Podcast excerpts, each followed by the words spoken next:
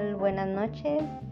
Estamos nuevamente este día eh, hablando de otro tema interesante que en esta ocasión espero pues sea de, su agrado y vamos a hablar un poquito de lo que es el dolor y el sufrimiento, ¿no? Y pues comenzamos con, con lo que nos decía el gran Buda después de años de aprendizaje y de meditación. El dolor es inevitable, el sufrimiento es opcional. Entonces nos viene a la mente una pregunta interesante. ¿El sufrimiento realmente es algo que podemos elegir? Y pues tenemos que buscar lo que significa ¿no? la palabra este, sufrir. Y es algo así como llevar o soportar. Entonces, este, pues es llevar un peso, eh, soportar una mochila este, que, que duele, ¿no? Tanto el sufrimiento como el dolor pues son parte de la vida, aunque en ocasiones pues sufrimos innecesariamente. Me viene a la cabeza la persona que en vez de responsabilizarse de lo que le pasa, pues juega a ser la víctima, a estar resentida con la vida, con todas las personas que le rodean. Y esta posición de sufrimiento pues es manipuladora al 100%, ¿no? Y no ayuda para estar mejor. Ahora, eh, ¿qué, ¿cuál es la diferencia entre el dolor y el sufrimiento? A veces utilizamos o los utilizamos estas dos palabras como un sinónimo, pero son cosas totalmente diferentes. El dolor pues es genuino, es natural, es legítimo, es necesario para vivir, aunque ustedes no lo crean, y seguir aprendiendo y arriesgándonos cada día un poco. Como aquí va eh, dentro de esto una frase que decía Van Gogh, eh, ¿qué sería de la vida si no tuviéramos el valor de intentar algo nuevo, ¿no? de arriesgarnos? Cuando nos abrimos a la vida, pues nos puede llegar el dolor en cualquier momento. Al enamorarnos, al tener hijos, al elegir una, una forma de vida determinada, al hacer amistades, al perder a alguien, en todas estas ocasiones nos hacemos pues candidatos al dolor. Eh, por tanto, el dolor está presente en, la vida, pues quieran o no quieran, ¿no? Así como que no, no es una opción, ¿no? Eh, normalmente el dolor se relaciona con una pérdida, con la pérdida de alguna persona, con el duelo. Y es una sensación que puede llegar a ser eh, de corta duración si lo dejamos sentir adecuadamente. El dolor es proporcional, eh, a la pérdida que tuvimos. Eh, pueden comprender varias emociones eh, dentro pues, de, esto que por ejemplo puede ser la tristeza, el enojo, la rabia. Y el sufrimiento en cambio es una elección, incluso a veces es una posición de vida, una manera de mostrarnos eh, ante los demás.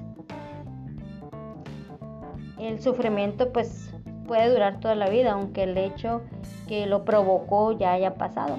Ante el sufrimiento no solo intervienen emociones, sino también que intervienen los pensamientos que en ocasiones pueden llegar a ser demasiado obsesivos y pues estos pueden eh, llegar a lastimar, ¿no? Y ahora, estas personas, eh, ¿qué beneficios este, obtienen o qué beneficios secundarios obtienen con el sufrimiento? Lo primero que les puede venir a la mente o la cabeza es que ninguno, pero em, eh, el tema es que detrás de cualquier conducta hay un beneficio secundario, siempre. En caso del sufrimiento, a pesar de que pueda parecer algo pues involuntario, también hay un beneficio oculto que, es conveniente destapar para poder aprender a hacer algo diferente ante el dolor. Eh, por ejemplo, negarme a vivir el dolor, defenderme del dolor, no responsabilizarme de mi dolor, buscar una persona que sea mi salvador, entre comillas, y que me saque de mi sufrimiento.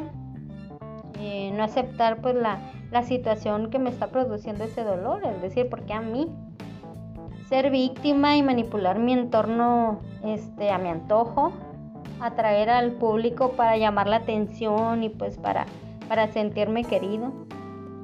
quedarme como estoy en el pasado sin moverme hacia el futuro.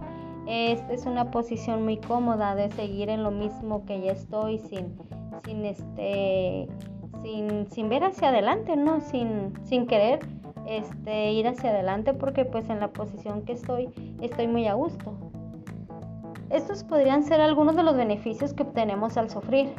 Algunas personas abusan de estas posiciones y se quedan en el victimismo y en el resentimiento en lugar de responsabilizarse después de lo que les está pasando.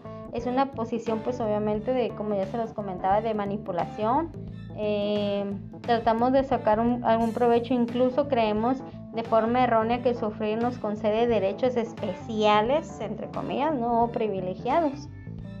Eh, sufrir pues es un, gran peso en la mochila este, que llevamos durante demasiado tiempo sin ni siquiera plantearnos la opción de ir aligerando esa carga, de ir eh, descargando esa mochila que traemos llena de piedritas.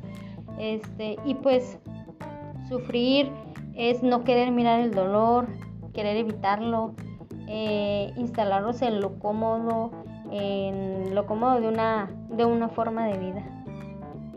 Parece pues que el sufrimiento es la mejor acogida en la sociedad que el dolor, ya que el dolor se trata de evitar pues ahora sí que a toda costa, así como lo decía el, el teólogo alemán, sufrir es más fácil que actuar.